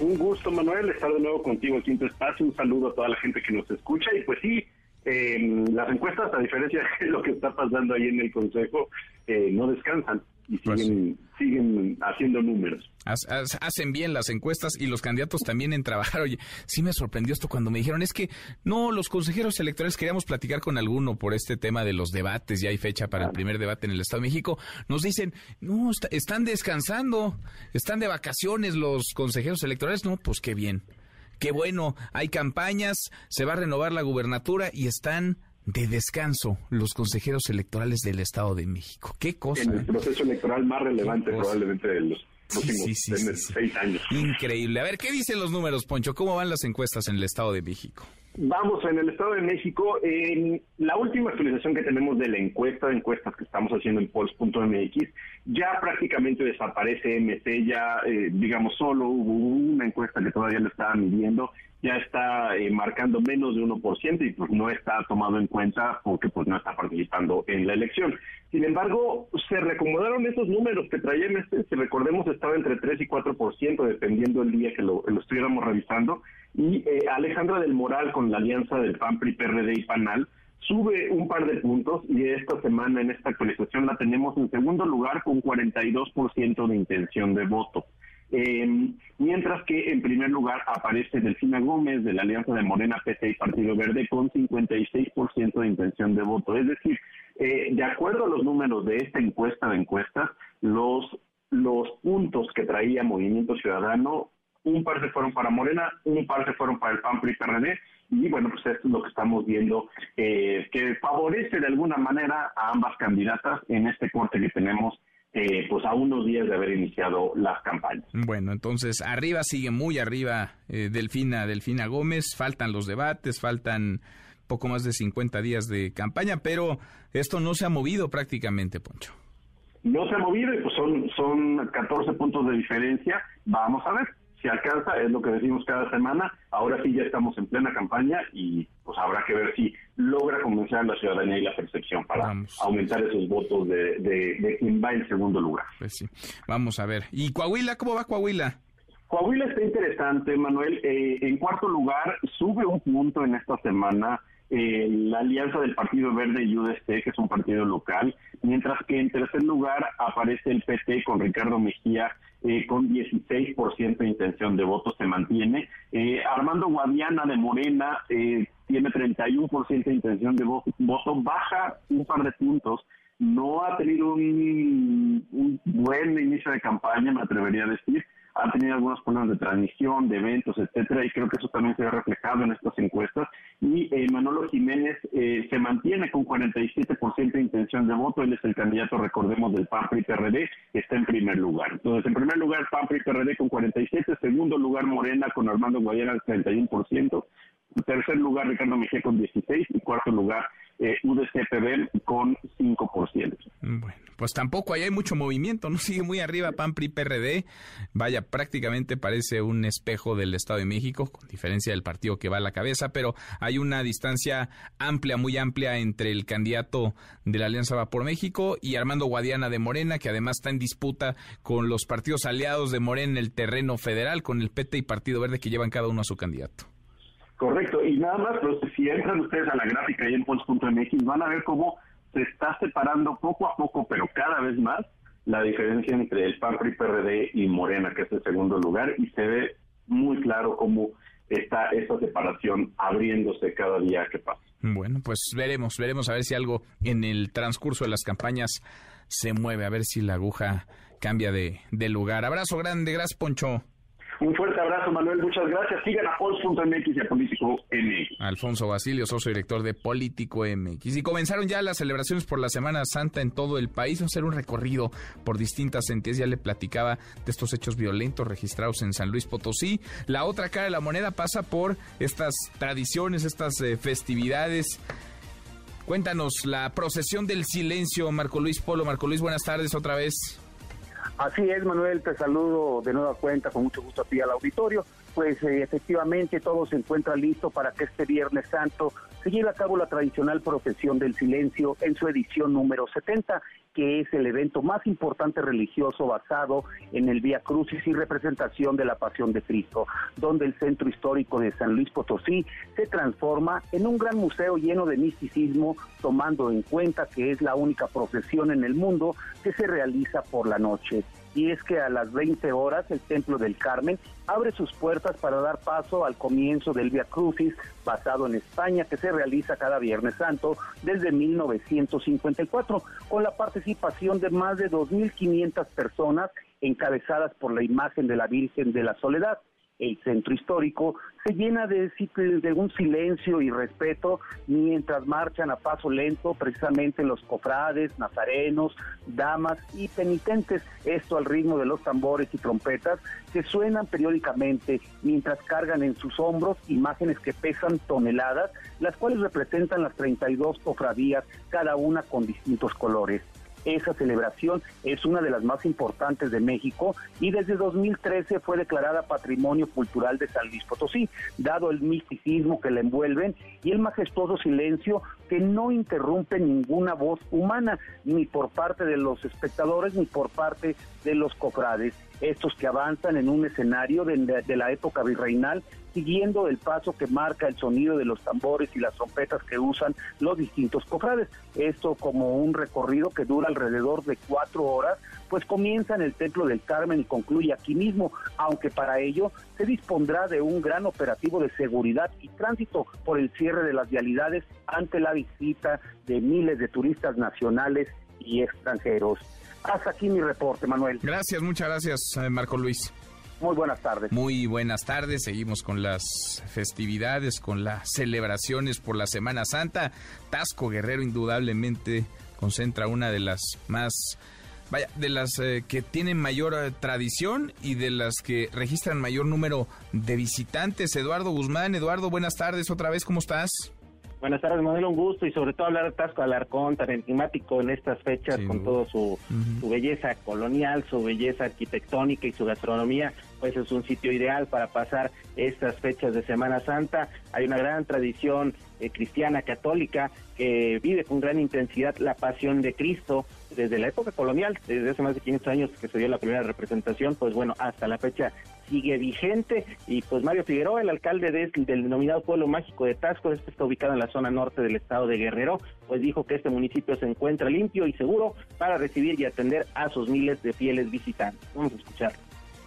Y ahorita, gracias a los trabajos que hemos hecho, es un tasco seguro, lo principal. Es un tasco limpio, es un tasco espectacular. El templo de Santa Prisca, esta imponente iglesia ubicada en Plaza Borda, que deslumbra por sí sola, pues se coloca hoy, este jueves santo, la imagen de Jesús de Nazaret en el atrio, mientras actores escenifican la última cena, la capilla de San Nicolás Tolentino, pues es el escenario donde se venera la figura religiosa al representarlo preso. Uno de los eventos más significativos, Manuel, pues es la procesión de los Cristos que tiene lugar en el Templo de la Santa Veracruz. Ya para mañana Viernes Santo, pues se realizará la procesión de las tres caídas, esto a través de las calles empedradas de la ciudad, representando la crucifixión y a medianoche la procesión del silencio para después ya en el sábado de gloria celebrar a medianoche también la misa de la resurrección, culminando estos eventos eh, eclesiásticos el próximo domingo, denominado el Domingo de Resurrección, donde se realiza una procesión con imágenes de la Virgen María y San Miguel Arcángel. El día de hoy, pues Tasco de Alarcón ya reporta una ocupación hotelera del 55.6%, que de acuerdo a los pronósticos, pues se podría elevar mucho más conforme siga avanzando la semana mayor y Tasco pues es un lugar en el que no no puedes dejar de visitar muchos lugares, Manuel, como es el Cristo Monumental con su más sus más de 18 metros de altura, tiene una gastronomía espectacular, con un platillo muy exquisito como es el mole rosa, la baroca de chivo, el pozole, en fin, muchas cosas que degustar y muchas cosas que admirar en Tasco Alarcón y por supuesto la venta de la plata. Sin duda, sin duda. Lo tiene todo, ojalá, ojalá que como cada año eh, Tasco Tasco mantenga eh, la afluencia, la calma, la paz y la tradición. Gracias, muchas gracias Eduardo. De nada, Manuel, buenas tardes. Muy buenas tardes y de Guerrero vamos hasta Michoacán, hasta Morelia contigo, eh, Marco Antonio Duarte, en donde se prepara también una procesión del silencio. Marco Antonio, ¿cómo te va? Buenas tardes. Hola, ¿qué tal Manuel? Te saludo con muchísimo gusto, al igual que a nuestro oficial de auditorio, te informo que miles de morelianos participan este día en la tradicional visita a los siete templos en el centro histórico de la capital michoacana, esto como parte de las actividades de Semana Santa aquí en Michoacán. Entre los templos destacan obviamente la imponente iglesia catedral de Morelia, el de San José, San Francisco, las monjas, la Merced, San Juan y el Carmen. Esta actividad, Manuel, es el preámbulo también de la tradicional procesión del silencio, como tú bien lo comentabas, que mañana y desde hace 46 años recorrerá en penumbras el centro histórico de Morelia. Esta procesión del silencio es dedicada a la figura mariana de la soledad y representa el recorrido del cuerpo de Cristo hacia el Santo Sepulcro. En este recorrido participan 20 cofradías con aproximadamente 800 personas que representan los diversos barrios de Morelia. La procesión pasa también por la Iglesia Catedral de Morelia, donde autoridades religiosas encabezadas por el arzobispo Carlos García Merlos salen a dar el pésame cuando cruza por el frente. Finalmente, cabe mencionar que la Guardia Civil ha desplegado también un operativo permanente en la autopista siglo XXI que une Morelia con la ciudad de Lázaro Cárdenas. Esto para los turistas que visitan playas michoacanas o bien que van a Ciguatanejo Guerrero. Manuel, este es el reporte. Bueno, gracias, muchas gracias Marco Antonio. Iremos al pendiente. Muy buenas tardes. Muy, muy buenas tardes. Y acá en la Ciudad de México, pues hay un montón de cosas y por eso la Secretaría de Seguridad Ciudadana ha puesto en marcha un operativo, un operativo especial con motivo de la tradicional Semana Santa. Hay gente participando en representaciones en distintas alcaldías, marcadamente en Iztapalapa y en Coajimalpa, pero también hay muchos turistas, hay muchos turistas capitalinos que se dan tiempo de recorrer las calles, visitar museos, restaurantes, lugares de interés en la capital del país y mucha gente que viene de fuera, de otras ciudades y de otros eh, países. Juan Carlos Alarcón, Juan Carlos, buenas tardes, ¿cómo estás? ¿Qué tal, Manuel? ¿Cómo te va? Gracias. Eh, muy buenas tardes. La Policía Auxiliar y el personal de tránsito de la Secretaría de Seguridad Ciudadana desplegaron desde muy temprano un dispositivo de vigilancia y restricción vehicular en el centro de la alcaldía Iztapalapa con motivo del 180 aniversario de la Pasión de Muerte y Resurrección de Cristo. Está cerrada la circulación en la calzada Ermita Iztapalapa Baja de Puente Titla a Javier Rojo Gómez. La calzada Ermita Iztapalapa Alta se implementó eh, una circulación reversible con dos carriles al poniente y dos al oriente. Los cierres a la vialidad iniciarán a partir, o mejor dicho, iniciaron a partir hoy a las 10 de la mañana y continuarán hasta el viernes 7 eh, de abril.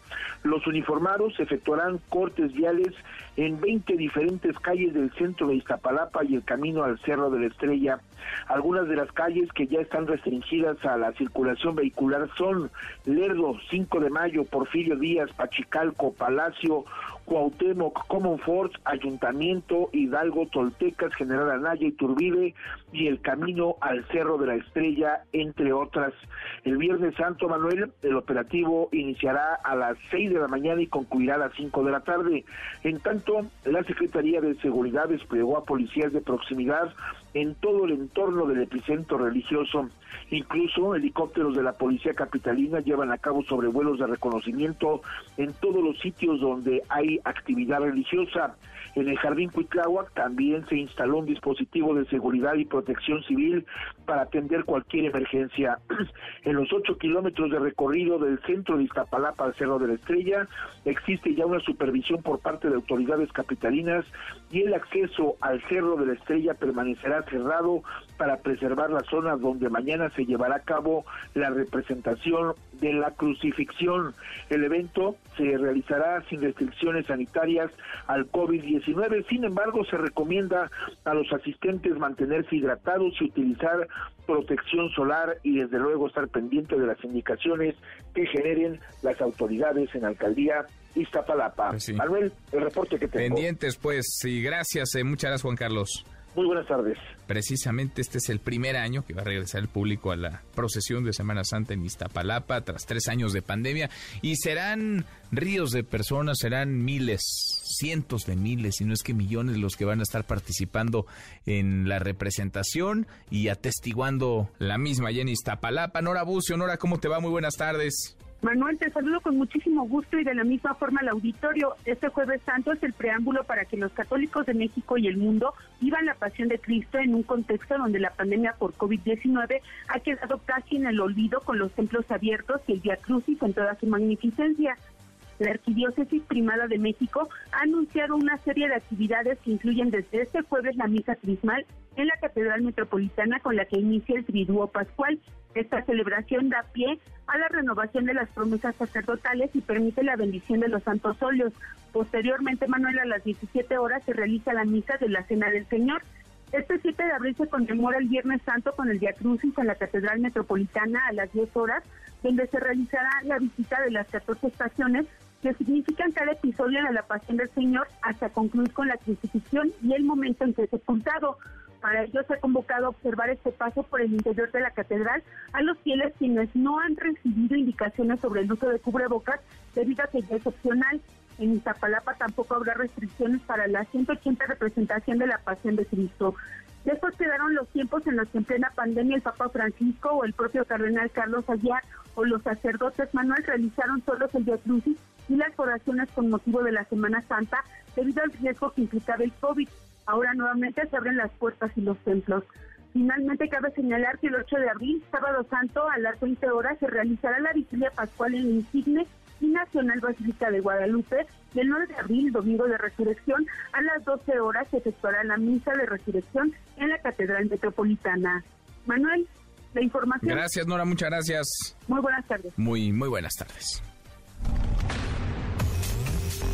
Deportes. Con Nicolás Romay. En MBS Noticias. Trabajando en Semana Santa. Querido Nico, Nicolás Romay, ¿cómo estás? Como debe ser, Manuel. Me sorprende que te sorprendas. No, no, no, lo escucho y no lo creo, Nico. Me sorprende que, que me pellizquen. Pero bueno. aquí estamos, es que hay mucho que platicar, Manuel. Qué goleada la del día de ayer de escándalo. Real Madrid que elimina al Barcelona semifinales de la Copa del Rey. La verdad es que llama muchísimo la atención porque el Barcelona está dominando la liga, porque el Barcelona había ganado en los duelos de uno a uno a- al Real Madrid y ayer simple y sencillamente no metieron ni las manos. 4 por 0 gana el Real Madrid, 4 por 1 marcador global y está en la final de la Copa del Rey el conjunto de Carlo Ancelotti que tendrá que enfrentar a los Asuna y el Barcelona pues apostando todo a la liga, digo, tiene una ventaja muy importante de 11 puntos, pero todo a la liga, ya no están en competencias europeas, ya no están en Copa del Rey, así que el Barcelona tendrá que asegurarse de ganar la liga porque si no, vaya fracaso de, de temporada. Sí, sí, sí, sí, sí. Qué complicado, ¿no? Se, la han visto, se las han visto negras, Nico. Sí, muy, muy complicado lo de lo del Barcelona y bueno, el Real Madrid ahí rescatando la Copa del Rey, el Real Madrid que sigue vivo en, en la Champions League, pero lejos en la liga de, del Barcelona. Oye, Manuel, salió el ranking de la FIFA. A ver. México en el puesto número 15.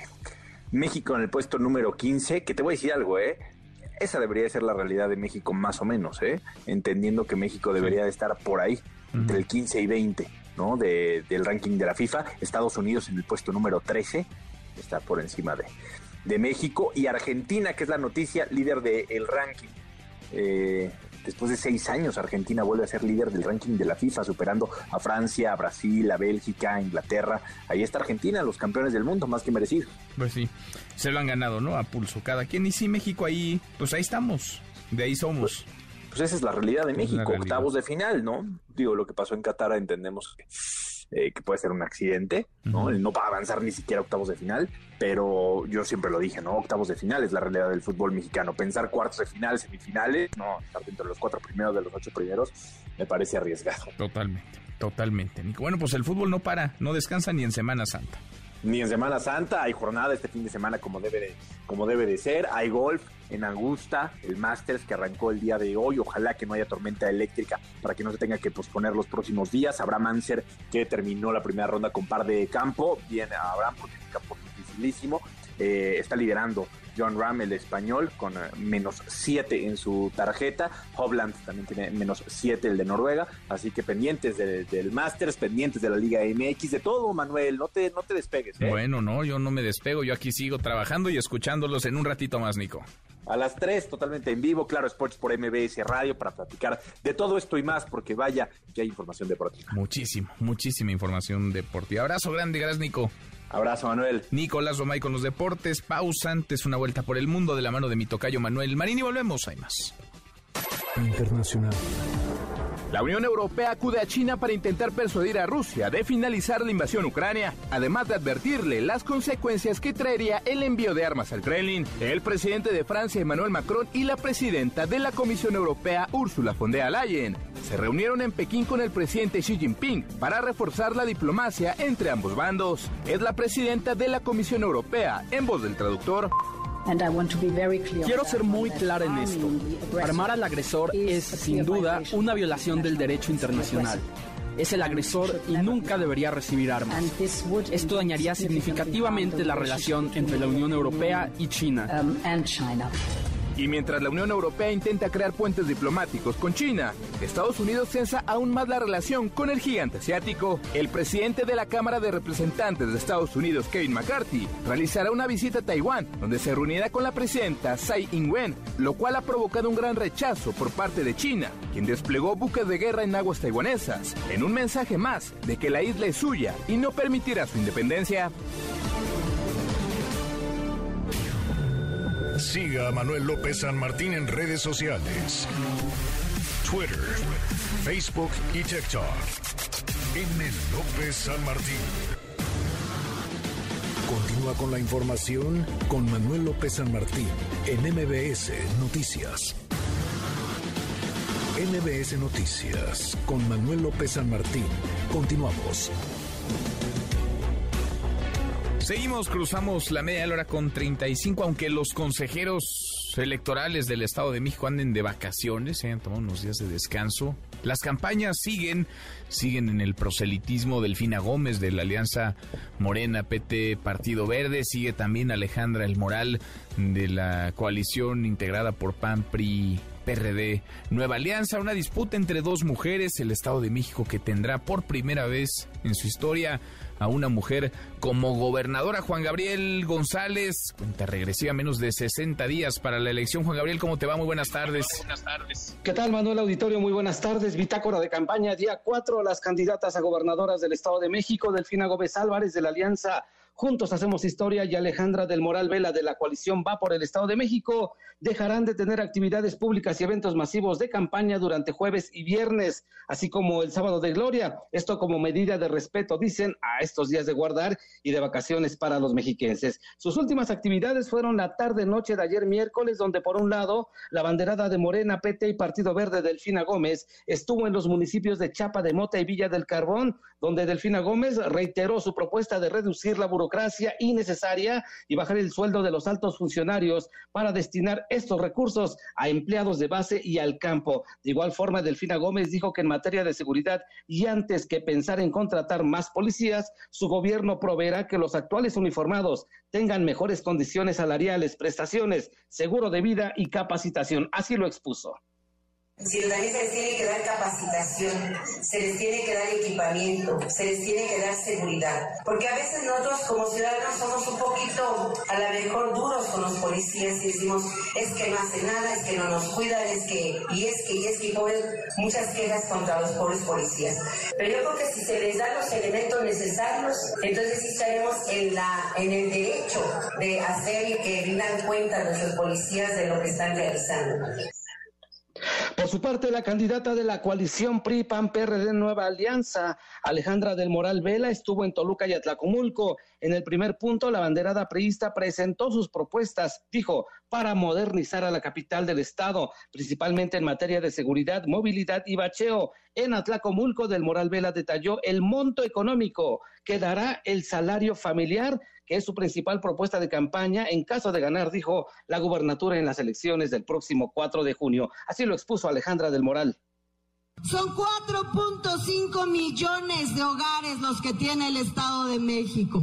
Y por eso vengo a presentar el salario familiar para enfrentar los desafíos diarios de las familias mexiquenses. Es decir, un apoyo bimestral de 3 mil pesos, que lo usen en lo que ustedes quieran, que ustedes sepan y saben que pueden contar con él. Decirte, Manuel, que las dos candidatas a la gobernatura tendrán actividades privadas y de evaluación con sus respectivos equipos, reactivando sus eventos proselitistas y masivos el próximo domingo de resurrección. Manuel, el reporte. Gracias, eh, muchas gracias Juan Gabriel. Muchas gracias Juan Gabriel. Buenas tardes. Muy buenas tardes, así andan las campañas en el Estado de México. Y en Coahuila, ¿cómo van las cosas ahí en Coahuila? La otra parada electoral de este 2023, la otra elección. Camelia Muñoz, Camelia, buenas tardes. Hola Manuel, muy buenas tardes para ti, para la auditorio. Bueno, pues acá te informo que en este quinto día de campaña rumbo a la gubernatura de Coahuila, el candidato de Morena, Armando Guadiana Tijerina, inició un recorrido por la región centro del estado y en Monclova se refirió a la problemática que viven los trabajadores mineros, en particular los obreros de Altos Hornos de México. Señaló que en breve presentará su plan de trabajo relacionado con la diversificación y conservación de fuentes de empleo. Escuchemos este, la preservación del trabajo. Yo, los trabajadores, no crean, si usted los hace un análisis, claro que les preocupa su paga y todo, que es importantísimo para el sustento de su familia, pero va a ver que la mayor parte van a decir, lo que queremos es trabajar, seguir trabajando. Bueno, por su parte, Manolo Jiménez Salinas, candidato de la Alianza Ciudadana por la Seguridad, informó que la población quiere escuchar en esta campaña sus propuestas y en la región centro desierto dijo que a eso se dedicará en todas sus actividades. Escuchemos. A final de cuentas, lo que espera la gente de las los candidatos es que les digamos qué vamos a hacer para que puedan vivir.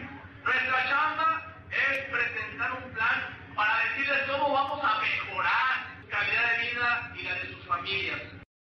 Y bueno, Ricardo Mejía Verdeja, abanderado del Partido del Trabajo, dijo que de ganar esta elección dará una nueva versión a la Policía Estatal que actualmente está señalada por cometer abusos en contra de la población. Esto fue lo que dijo. Muchos que se han convertido en el azote y el terror de la gente pobre de las colonias y de los ejidos de Coahuila. No más CAT una nueva policía de proximidad social con métodos de investigación científica, con protocolos de derechos humanos. Y bueno, finalmente el candidato de Rescatemos Coahuila, Evaristo Lenin Pérez Rivera, sigue en recorrido por la región fronteriza y allí ofreció apoyos para desarrollar proyectos de emprendedores y un plan de mejora en los servicios públicos. Manuel, es la información. Gracias, muchas gracias, Camelia. Buenas tardes. Muy buenas tardes, así andan las dos campañas, la del Estado de México y la de Coahuila. En ambas la distancia es muy amplia entre el primero y el segundo lugar, solo que en el Estado de México quien puntea es la candidata Morena, Delfina Gómez, va arriba.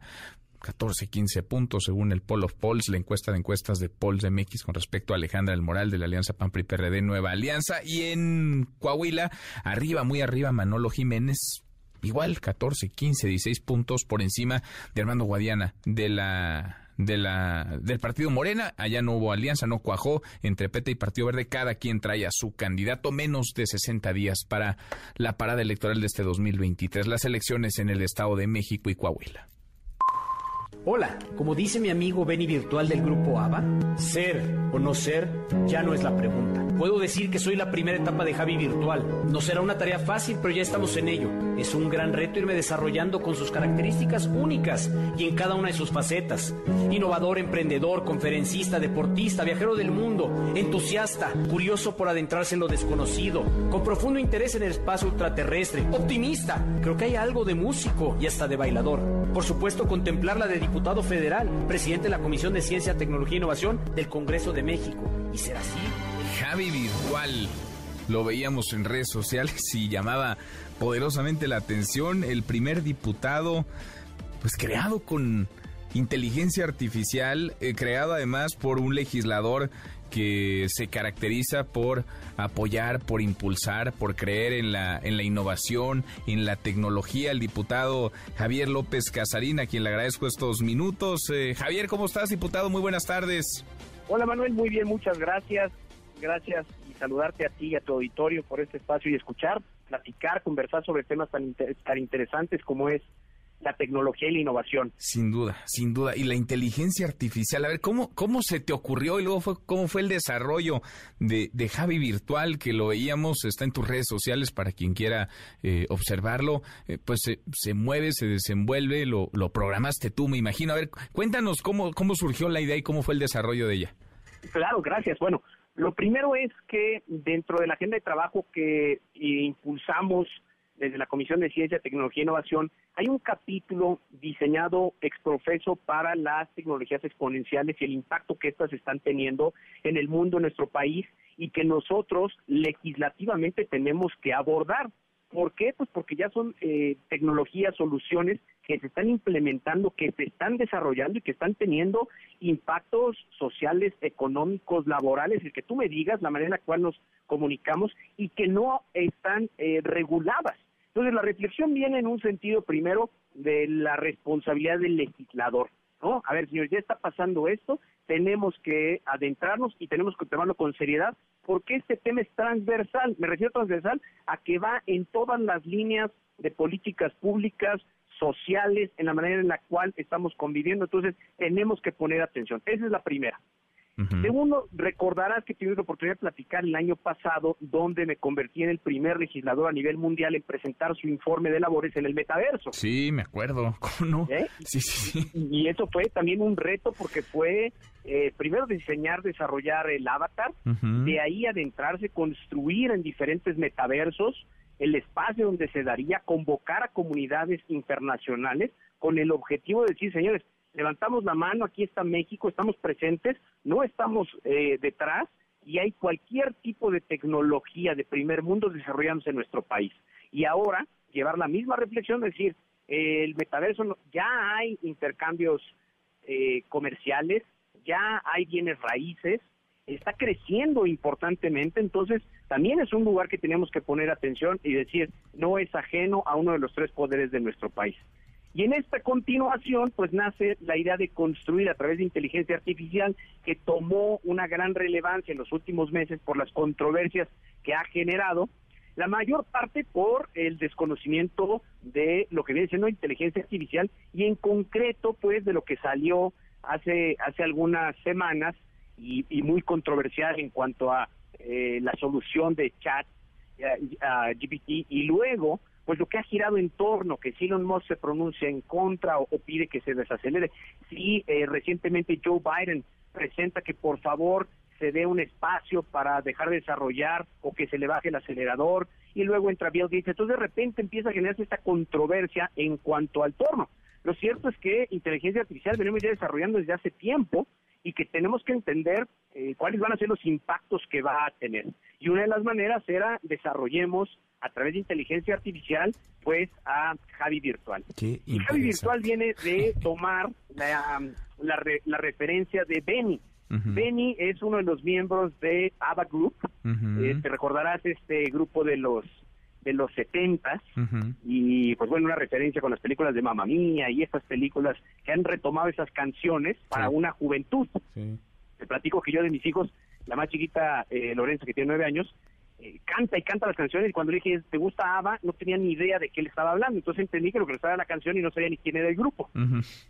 Y pues bueno, con una inversión de me parece más de 170 millones de dólares, ABBA diseña un show que se llama ABBA Voyage, que está en Londres, donde a través de inteligencia artificial, a través de avatars, desarrollan un show en pantallas y te encuentras con los personajes de hace 40 años con esta música, con un toque, por supuesto, lo que es, y entonces comienza diciendo ser o no ser ya no es la pregunta. ¿Y a qué se refiere? A que ya no hay una caducidad, por así decirlo, en el tiempo, en la vida, eh, en la muerte, y, que te lleva a la reflexión de decir, aquí estamos y podemos volver a ser jóvenes y presentarnos a través de inteligencia artificial, de avatars, a ser quienes queremos ser. Entonces, eh, así empieza este show, que por favor quien nos escuche y tenga la oportunidad de, de verlo, que lo haga como experiencia tecnológica, como experiencia de, música, es un show espectacular. Entonces ahí nace la idea de decir, presentémonos, tenemos que señalar que esta comisión sigue atenta a lo que está pasando en el mundo y por supuesto que no somos ajenos por las repercusiones legales que va a tener.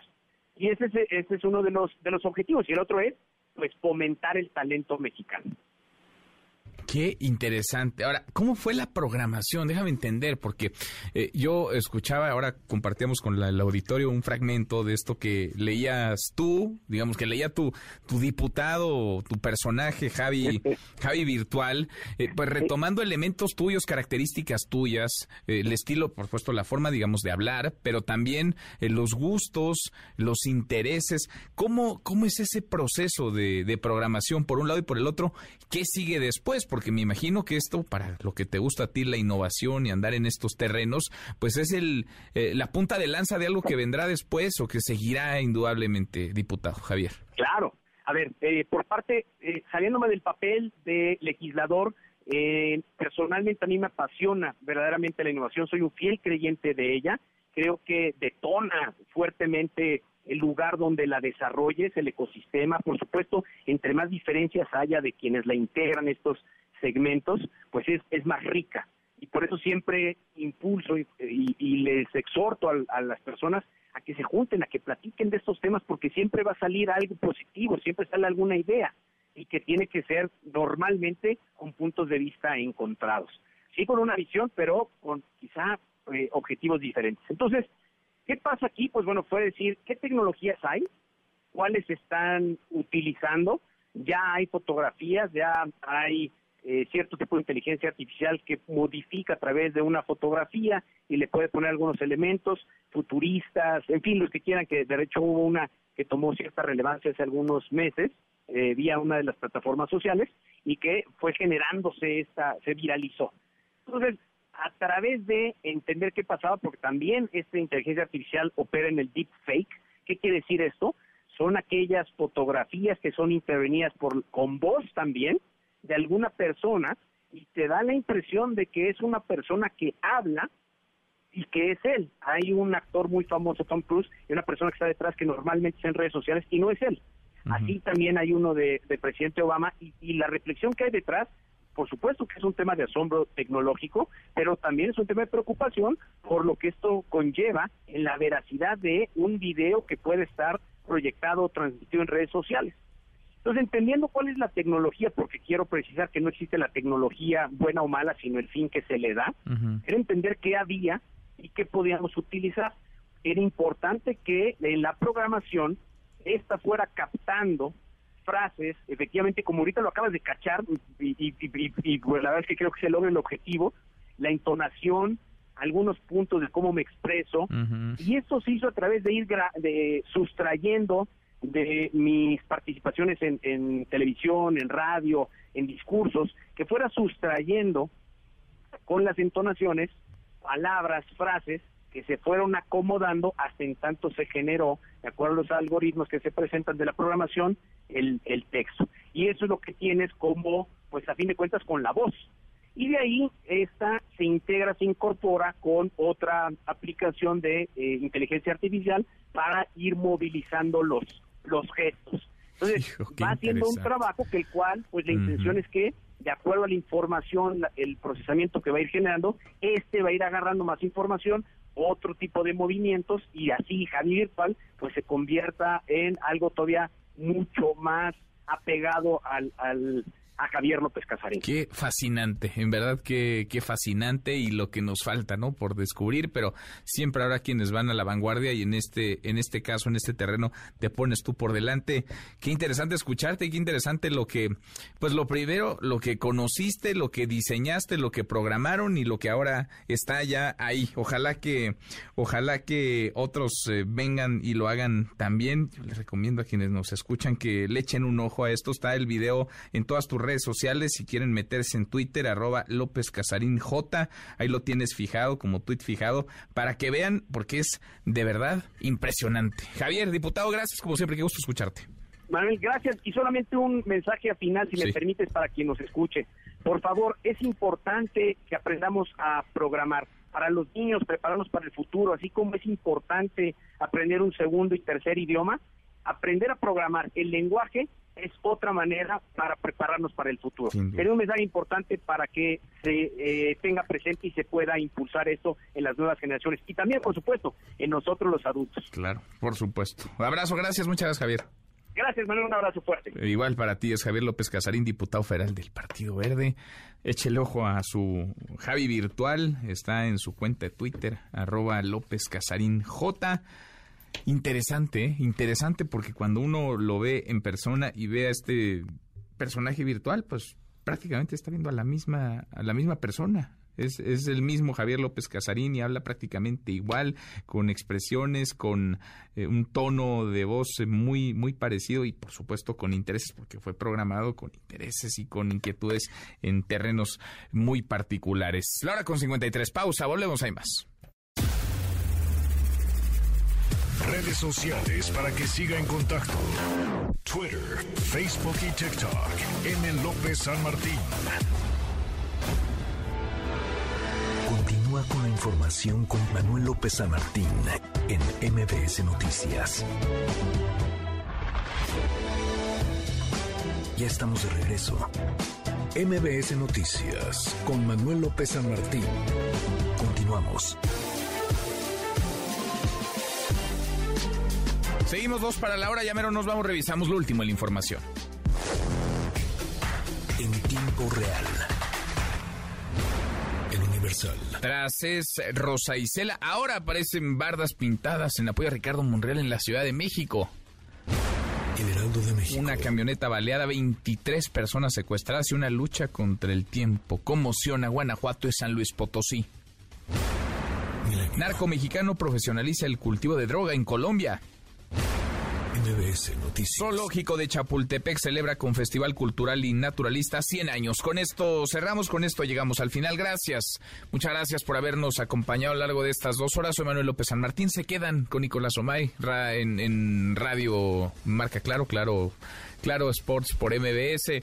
Nos vemos a las 10 por ADN 40 todas las noches y acá nos encontramos mañana, mañana que será tarde de viernes, por fin viernes, pásela, pásela muy bien. MBS Radio presentó Manuel López San Martín en MBS Noticias.